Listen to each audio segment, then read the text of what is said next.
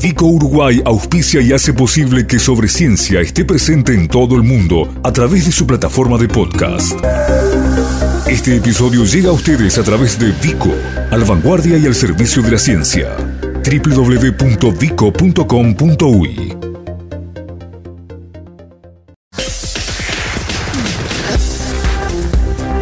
Sobre Ciencia Divulgación y periodismo científico dedicados a difundir la tarea de los investigadores uruguayos. Este próximo jueves, en el ámbito de la Academia Nacional de Medicina, se llevará adelante una nueva presentación, una conferencia, dentro de un ciclo, los oyentes recordarán que en algunos casos anteriores ya hemos conversado aquí en Sobre Ciencia, eh, la particularidad de este evento tiene que ver con la presencia de quien hace muy pocos días fue mm, ingresado, ingresó a la Academia en su carácter de miembro honorario, de académico honorario dentro de la Academia Nacional de Medicina. Estamos hablando del doctor Miguel Cherro, pediatra, psiquiatra de niños y adolescentes, en su momento profesor grado 5, eh, director de la Clínica Psiquiátrica de Niños y Adolescentes del Pereira Rosell, entre tantas otras cosas. Pero también es interesante detenerse en el tema de la charla, porque eh, importancia del apego en el desarrollo humano, del enfoque etológico del académico Rodolfo Taliche a la visión actual de la investigación. Es un tema que está siendo objeto actualmente de varios abordajes y nos interesa saber justamente eso, por qué es importante y cuáles son los enfoques que se están eh, consiguiendo en estos días sobre este asunto del apego. Lo que la ciencia nos cuenta. Doctor Cherro, muchas gracias por estos minutos. Buenos días. Bueno, es un placer estar eh, acompañándote. Eh, claro, la, importancia del apego fue adquiriendo jerarquía a través de, los años, desde que inicialmente etólogos, por ejemplo Conrad Lorenz, describieron esa conducta en el reino animal y entre aquellos etólogos que siguieron la línea, eh, hicieron investigaciones, apareció el doctor, el profesor Rodolfo Taliche, que fue de quien yo inicialmente oí hablar por primera vez de la palabra apego y del significado que tenía esa conducta. Eh, eso fue hace aproximadamente unos 40 años y yo lo escuché al profesor hablando en la radio. Eh, esa fue una, una particularidad. Después, en algún acto científico, años después, tuve oportunidad de encontrarme con él y eh, darle esa referencia, que él había sido quien había puesto en mis oídos por primera vez esa palabra que era todo un concepto.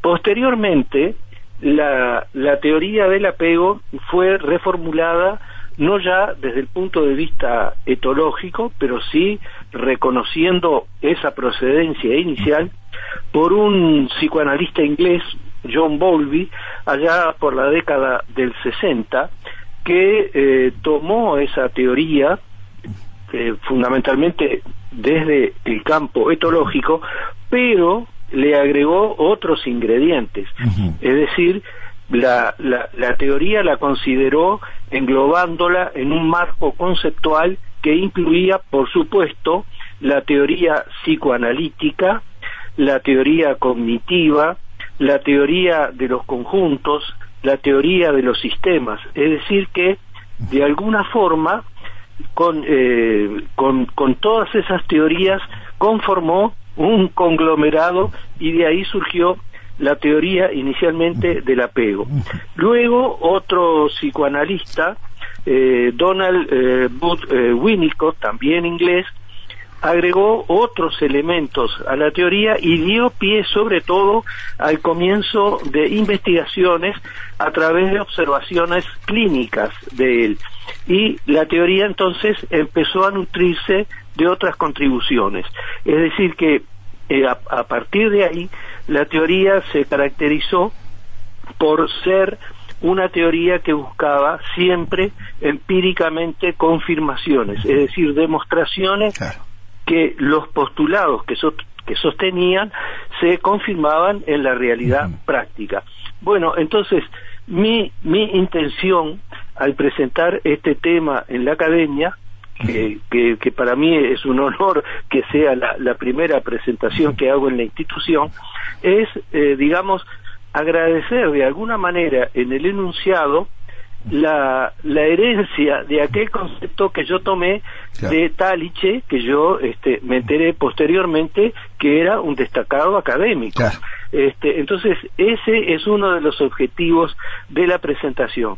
El otro es señalar la importancia de esta teoría que efectivamente eh, la vida ha demostrado con las investigaciones subsiguientes a la descripción de la teoría hasta el día de hoy que es de enorme importancia para el desarrollo del individuo. Es decir, que es un, factor de enorme importancia que tenemos que atender cuando pensamos en el crecimiento y desarrollo de un ser humano. Eh, pero, pero, pero el otro elemento que quería destacar es justamente ese, ese elemento que la teoría se nutre permanentemente no solo de la observación, de la investigación, sino fundamentalmente de los descubrimientos que van trayendo las neurociencias.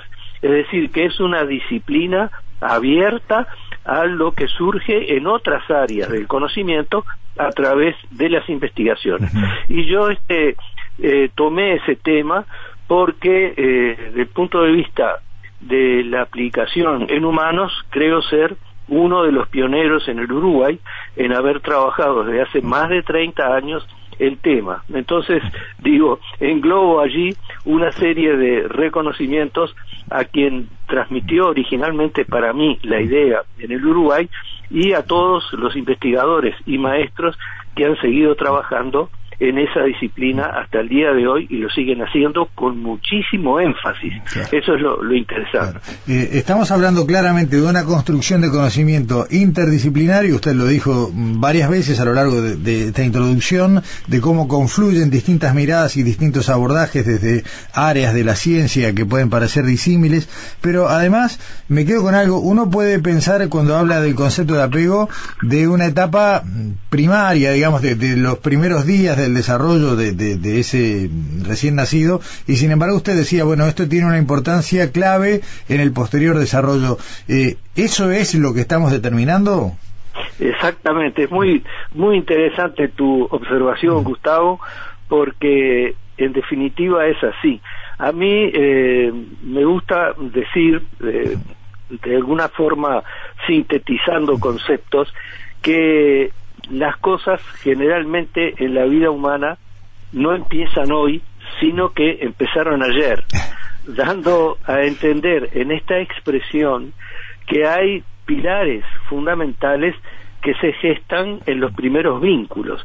Y una demostración clara de ese tipo de, afirmación es justamente la, la, teoría del apego, porque claro, se establece inicialmente en los, en los primeros vínculos. Yo te diría que hay precursores del apego que son anteriores al nacimiento del individuo, ¿no? Que ya están de alguna forma eh, predeterminados en la cultura en la cual se inscribe la familia que, que tiene un bebé. Y esos elementos, por supuesto, contribuyen en definitiva como precursores a constituir después en definitiva lo que propiamente se llama apego pero eso es una matriz que sigue conformándose a lo largo de toda la vida y uno encuentra que hay huellas de esa conformación inicial en las conductas posteriores de los seres humanos, en la, en la constitución de las relaciones posteriores, en la constitución de las nuevas familias, en el, en el núcleo de amistades, en el conjunto de, de ideales que el individuo profesa, uno puede reconocer aquellas raíces originales que se proyectan después a lo largo de los años en la vida adulta, ¿verdad? Está bien. Eh, cuando hablamos del concepto de apego, ¿hablamos solamente de una relación binaria madre e hijo? Bueno, este, mira, eh, eso es una, una, una definición que ha cambiado a lo largo del tiempo, porque inicialmente, claro, se refería fundamentalmente los, apeguistas se refirieron al vínculo eh, madre-bebé. yo recuerdo que en el año 89 asistí a un congreso en Lugano, eh, Suiza, en el cual eh, estaba presente uno de los grandes maestros que tuvo eh, la psiquiatría a nivel internacional y fundamentalmente el tema de los vínculos tempranos, el maestro francés Serge Lebovici. Y Serge, eh, en, ese, en ese congreso del 89, fíjate, hace eh, 30 años, ¿no? 30 y pico. Este, 30, sí. Eh, eh, nos decía que una una de las eh, digamos críticas que él le hacía a, los a, los que defendían el apego él era un apeguista por supuesto era que ponían un énfasis demasiado acentuado en la relación madre-bebé y que descuidaban otros vínculos que también eran significativos, como por ejemplo el vínculo con el padre. Bueno, este, a posteriori de esas afirmaciones de Lebovici, eh, surgieron estudios que demostraron que eh, es importante el cuidador primario significativo sea la madre o quien ocupa las veces de tal, que puede ser el padre o otra persona, un abuelo, un tío. Pero lo que sí está claro es que el bebé a lo largo del tiempo, en su primer año, eh, configura una relación de apego con otras eh, eh, personas de su vínculo íntimo que empiezan a cobrar significación. Es decir, que hay un cuidador significativo inicial puede haberlo, pero también pueden concurrir con ese cuidador otras figuras que representan un, un, elemento importante en la constelación familiar del niño. Es decir, que la exclusividad no es la madre, sino que es ese entorno cuidante significativo que adquiere importancia obviamente por la calidad del vínculo que establece. Está claro. Eh, usted mencionó hace unos minutos, doctor, que uno puede rastrear en algún momento de la vida eh, determinada conducta y encontrar un origen en esta primera etapa. Eh, ¿Esto se extiende a toda la vida? Se extiende a toda la vida. Yo debí decirte en algún momento que, por suerte, los apegos son eh, compensables y promediables. Es decir, ¿qué quiere decir esto? Muchas veces un cuidador significativo, pongamos por ejemplo la madre, por X motivos, se encuentra impedida de ofrecer los cuidados adecuados del punto de vista del apego. Entonces, otra figura, puede ser el padre, puede ser la abuela, puede ser el tío, no, no importa quién, eh, de alguna forma asume esa función, entonces sustituye en, alguna medida o complementa la carencia que ofrece la, figura original. Entonces por eso por eso te decía que por suerte los eh, apegos son promediables y eh, complementables, es decir que una falla inicial afortunadamente puede ser cubierta por otra presencia significativa que sea adecuada, ¿no?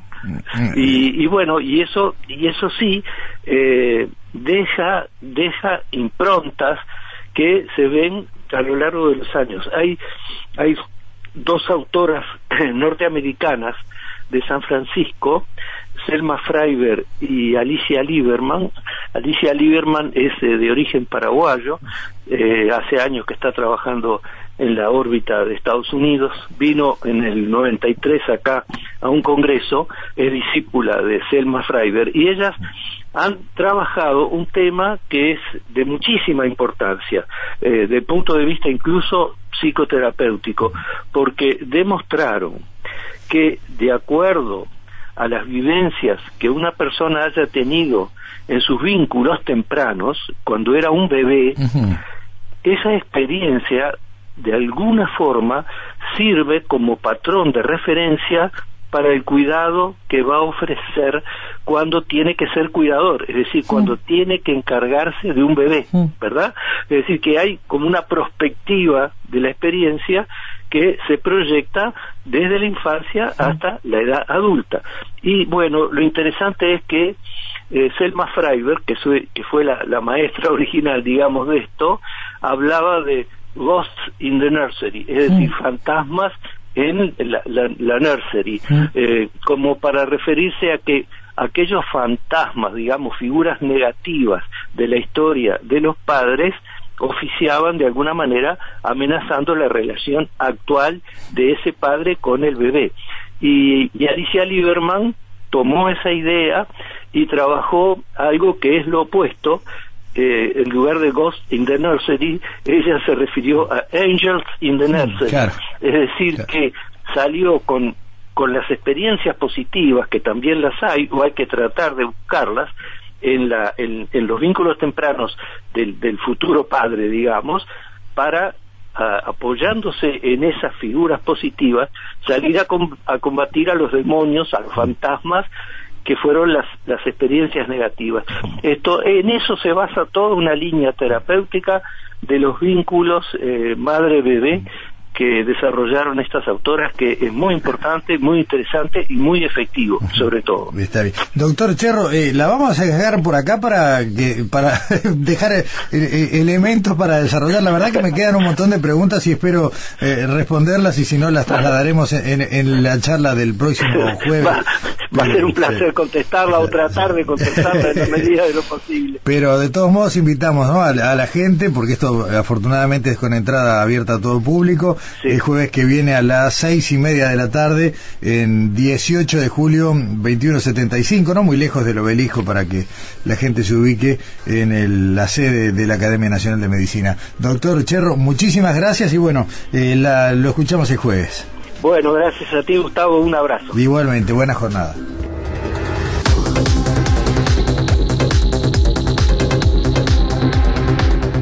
Sobre ciencia. Dedicado a difundir la ciencia nacional en todos sus niveles.